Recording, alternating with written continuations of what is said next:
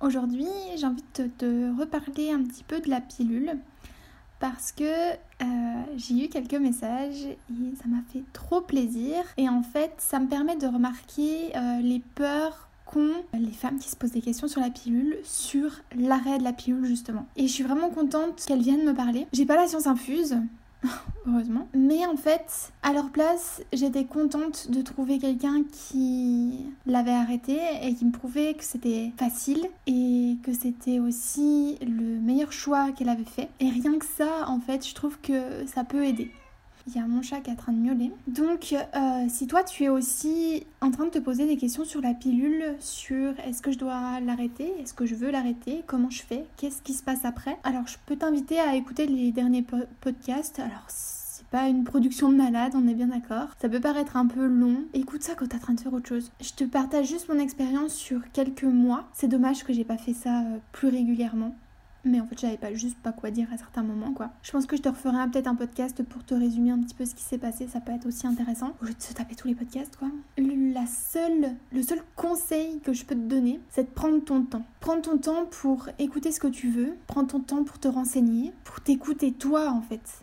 Et essayer au maximum de ne plus penser aux autres. Parce que moi une des questions en fait, une des choses principales qui faisait que je voulais pas arrêter la pilule, c'était mais comment je vais faire pour me protéger? Je sais bien que retourner au préservatif c'est pas incroyable, je le sais, ma santé elle est au-dessus de ça en fait. Mon corps c'est quelque chose que je vais avoir toute ma vie, autant en prendre soin. Et le fait de me dire mais en fait je suis en train de prendre un comprimé, pour moi certes, mais pas que pour moi. Et mon partenaire se pose pas la question de pourquoi je prends cette pilule là. Tout se passe bien finalement. Euh, pendant les rapports, personne se pose la question de comment, euh, comment on fait pour pas, pour pas que je tombe enceinte, ça se fait naturellement. Les, les hommes ne se posent pas la question. Et ça, je trouve ça révoltant. Personne ne se pose la question de... Euh, enfin, c'est pas les hommes hein, qui, vont, qui vont se poser euh, la question de est-ce que la pilule, finalement, ça serait pas négatif pour les femmes. En revanche, si tu leur poses la question si ils veulent bien prendre la pilule pour hommes, là, c'est autre chose puisque apparemment, c'est dangereux. Et puis la pilule pour femme, est-ce que ça serait pas dangereux? Pose-toi la question de pourquoi tu, prends cette pilule-là. Je, sais que c'est pas facile, hein. se poser des questions sur quelque chose que tu fais pendant des années et ça devient un automatisme. Tu te poses pas la question finalement en fait. Et remettre ça en question, quelque chose que tu fais depuis des années et que tu trouves ça normal, c'est compliqué et c'est difficile. Pourtant, prendre la pilule, pour moi, ça a été hyper simple. Je suis allée chez le médecin, on m'a donné le comprimé, j'ai pris le comprimé, et ce, depuis 6 ans. Je l'ai fait pendant 6 ans. J'avais 15 ans et je l'ai arrêté à 21. Non, mais 22 en fait, je l'ai arrêté. Donc 7 ans. Enfin bon, bref, je sais plus à peu près à quelle date ça s'est fait, mais je trouve ça énorme de se dire que pendant les 6-7 ans, je me suis pas posé la question de qu'est-ce que je prenais. Et puis, j'ai la chance euh, d'avoir une mère qui, pour qui la pilule, ça n'a pas été une révolution. Elle a eu beaucoup de soucis avec.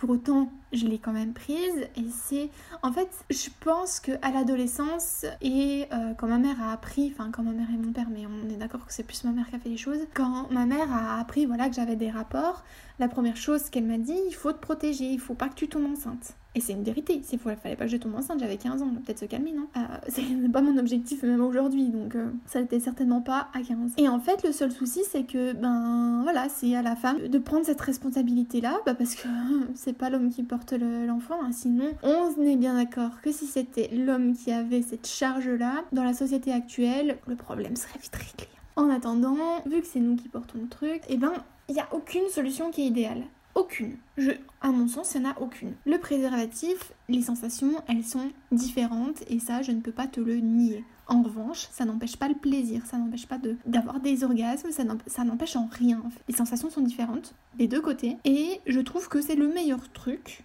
Je trouve que c'est dans le préservatif qu'on a le plus d'égalité. Même si ça peut être la nana qui va chercher le préservatif, qui le paye, etc. C'est l'homme qui le porte. Et dans ce cas-là, on va dire la conséquence négative, c'est pour les deux. Et puis en plus, le préservatif protège des, euh, IST. Donc euh, voilà. La pilule ou stérilet en, à hormones ou euh, l'implant, si je me plante pas, tu t'ingères des hormones. Mais s'il y a que toi qui t'ingères des hormones, hein, le gars il se pose pas la question une seule seconde en fait de qu'est-ce qui peut se passer pour toi ou quoi. je prends une généralité, on est d'accord. Il y a des hommes qui se posent la question. Mais dans la majorité des cas, c'est pas le cas. Il y a quand même plein de choses, mais qui incluent des hormones. C'est pas idéal, hein. On est bien d'accord. Une chose, si tu souhaites arrêter la pilule, j'arrête pas de le conseiller dans mes messages euh, que, que je reçois. Je te conseille à 100 000%, c'est dire, de lire J'arrête la pilule de Sabrina Debusca. Il est sorti en poche et euh, vous pouvez le trouver aussi en grand format chez Les Liens qui libèrent. Je sais plus à combien il est dans cette version-là. Il est à 19,50 mais en poche il est, moins cher, il doit être à moins de 10 euros. Je suis sûre que tu peux le trouver d'occasion sur euh, Rakuten en plus ou Amazon ou comme tu veux, chez un librairie, va chez un libraire pardon. Ça peut être pas mal. Enfin bref, chacun fait bien comme il veut là-dessus. On n'est pas, là pour ça. Donc je vais te lire juste un truc par rapport en fait à, l'égalité euh, à ce niveau-là en fait. Dans ce livre, on va te conter toute l'histoire de la pilule, pourquoi elle est arrivée sur le marché, euh, qui l'a mise sur le marché, euh, quels tests ont été, ont été faits, que ça a apporté à la société, ce qu'elle engendre. On va te dire aussi les alternatives, on va te parler du stérilet, on va te parler de la symptothermie, on va te parler aussi de l'implant, on va te parler plein plein de choses. je trouve qu'il est assez complet sans être euh, chiant à lire, il est hyper facile à lire. De toute façon, tu vas, tu vas voir quand je te le lis. Les phrases sont simples, faciles à comprendre pour tout le monde. Je suis loin d'être une scientifique. Donc, t'inquiète, il n'est pas culpabilisant. Il va pas te dire, mais vraiment, mais qu'est-ce que tu fous encore en train de prendre ta pilule, tu vois? Pas du tout. Juste, on te met en avant des faits. Les faits, c'est des faits. T'en fais ce que tu veux après. À un moment donné, elle te le dit. Si la pilule te convient, si t'as aucun désagrément, ne prends pas les choses pour toi, tu vois. Juste, si tu te poses des questions, pas mal aussi, tu vois. Va un petit peu plus loin dans tes recherches. Alors, un autre détail anodin de prime abord mérite qu'on s'y attarde. Comme nous l'évoquions plus haut, Grégory Pincus a testé sa pilule à l'asile Worcester en 1954. Ce qui est moins connu, c'est que cette même année, il profite des patients à sa disposition pour faire essayer une pilule pour hommes. Ayant remarqué que la pilule diminue le désir sexuel, il y voit un moyen de traiter l'homosexualité. Si sa pilule diminue la libido des femmes, pourquoi ne saurait-elle pas limiter euh, les pulsions des homosexuels? Sa pilule fonctionne, mais un participant voit ses testicules réduire légèrement de taille et l'on arrête les essais. Cet épisode prouve deux choses. La première, c'est que dès le début, Pincus et ses confrères sont tout à fait conscients que la pilule diminue la libido. Sinon, ils n'auraient pas eu l'idée d'en faire une castration chimique pour les homosexuels. La seconde, c'est qu'une pilule pour hommes a été essayée avec succès en 1954, mais n'a jamais été développée. Certes, les tests ont été prématurément arrêtés et réalisés sur un très petit échantillon, mais l'on peut quand même admirer cette prudence médicale à géométrie variable. Une pilule pour hommes existe, mais elle a ratatiné les testicules d'un patient. Une pilule pour femmes existe, mais elle a peut-être tué 5 femmes sur 850. Laquelle est mise sur le marché? Il faut le dire crûment pour montrer à quel point c'est grave. Dans la mentalité des années 1960, une paire de testicules ratatinés a plus de poids que plusieurs décès suspects de femmes. Qu'est-ce que tu veux dire après ça? Qu'est-ce que tu veux faire en fait? Et c'est ça pour, pour pas mal, enfin pour tout le livre en fait. Ça a été une avancée pour la libération de la sexualité de la femme, c'est clair. Mais maintenant, il faut se poser des questions aussi pourquoi ça va pas plus loin? Pourquoi on teste rien sur les hommes en fait? Je fais un petit rappel à un des podcasts que j'ai déjà enregistré dans lequel je te disais que j'avais la maladie de Crohn. C'est une maladie qui concerne tout le tube digestif. Il y a un podcast euh, entièrement là-dessus si, ça t'intéresse. Je te disais dans un autre podcast, je sais plus lequel, que j'ai toujours été convaincue que la maladie de Crohn était liée à la pilule. Parce qu'en fait, euh, juste avant que je déclare la maladie, donc elle était certainement dans mon corps, j'en sais rien, je sais pas comment ça se passe. J'ai toujours eu cette intime conviction que c'était lié. L'été précédent, je me dis, je vais changer de pilule. J'avais mal au crâne et surtout, j'avais une baisse de libido. Donc je change de pilule et je passe à Lilou. Je pense que vous la connaissez. Il y en a pas mal qui l'ont. J'étais à Varnoline avant. Euh, et la dernière que j'ai eue, comment elle s'appelait? Zoélie. Je passe à la Lilou. Deux semaines après, je me suis chopé un mal de tête. J'avais mal au ventre. J'étais pas bien. Mais un truc de fou, hein. Je l'ai arrêté direct. Je me suis pas posé de questions. Je l'ai arrêté direct.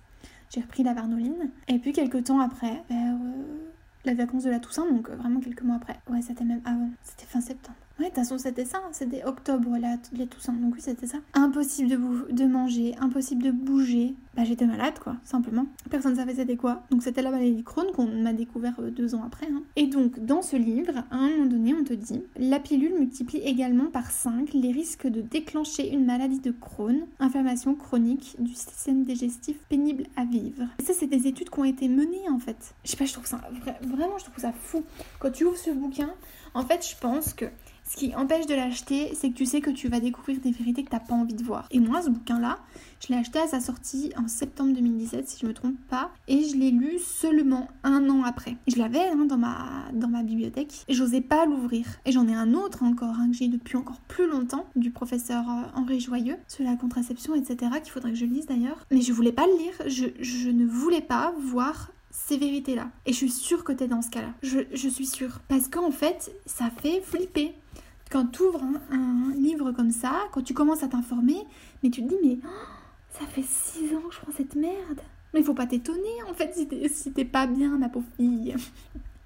C'est quelque chose que je me suis dit tellement de fois, tellement de fois, et jamais je suis arrivée à arrêter de prendre ce truc. Et puis un jour, je sais pas, comme un déclic. À la fin de ce bouquin, j'ai dit, il faut que je teste. Il faut que je teste. Moi, mon gros souci en fait avec la pilule, c'était clairement la libido et les problèmes.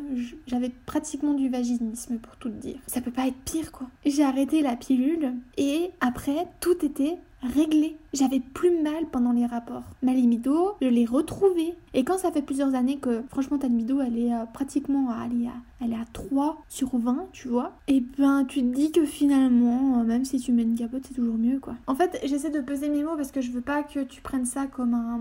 comme si je te poussais à arrêter la pilule, tu vois. Je suis euh, loin d'être médecin, je veux rien te conseiller du tout. Juste, je te partage une expérience, mon expérience, d'une nana qui avait pas des règles plus abondantes que ça euh, sous pilule puisque la pilule m'avait arrêté les règles puisque je te rappelle que c'est pas des véritables règles qui avait beaucoup de maux de tête une libido proche de zéro des problèmes euh, vaginaux disons-les comme ça, important. J'ai fait des tests, hein, euh, on ne trouve rien, mais pour autant, est-ce qu'on cherche à trouver par Enfin, est-ce qu'on cherche un lien par rapport à la pilule? Non.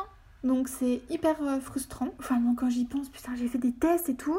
Je suis allée jusqu'à aller chez le kiné pour faire de la rééducation périenne, c'est ça? Alors que le putain de problème, c'était la pilule, les gars. Je sais pas, ça, ça choque pas que moi. Le problème, je l'ai pas laissé en stand-by, tu vois. Puis je me suis pas dit, c'est qu'un petit problème, à la limite, ma vie sexuelle, euh, voilà.